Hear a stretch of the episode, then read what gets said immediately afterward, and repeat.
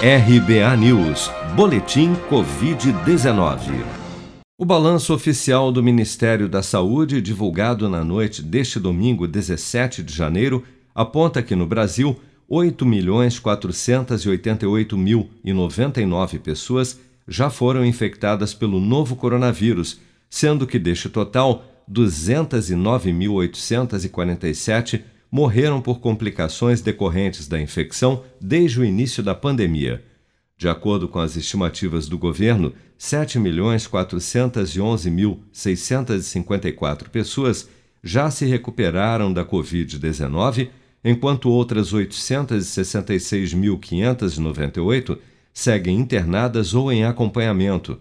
Somente nas últimas 24 horas foram reportados pelas secretarias estaduais de saúde 33.040 novos casos e 551 óbitos pelo novo coronavírus em todo o país.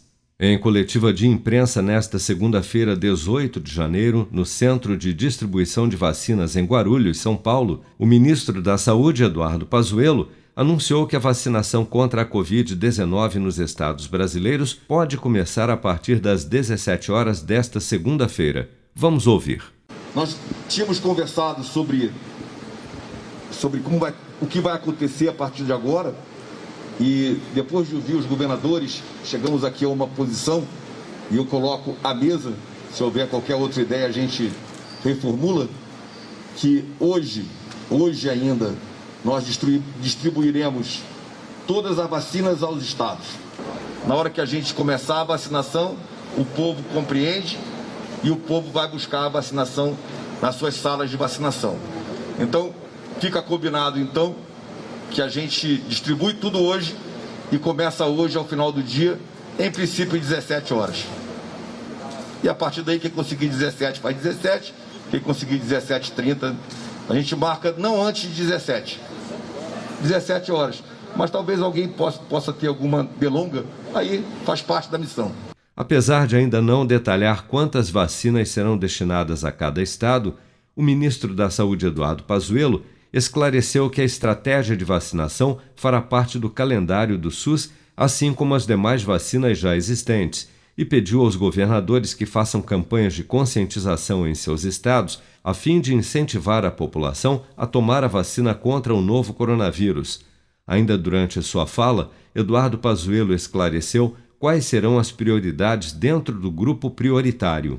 São elas: profissionais da saúde, idosos que estão internados em algum tipo de instituição, indígenas e pessoas com algum tipo de deficiência específica, mas não detalhou quais seriam as especificidades dessas deficiências. O ministro da Saúde reforçou que a vacina não determina o fim das medidas preventivas, alertou para a necessidade do uso de máscara e do afastamento social e, em nenhum momento da coletiva, defendeu o tratamento precoce para o novo coronavírus. A mudança de tom no discurso de Eduardo Pazuello ocorreu após diretores e técnicos da Anvisa afirmarem, durante a reunião da agência deste domingo, 17 de janeiro, que finalizou com a aprovação de uso em caráter emergencial das vacinas do Butantan e da Fiocruz, que não existe tratamento precoce para a Covid-19.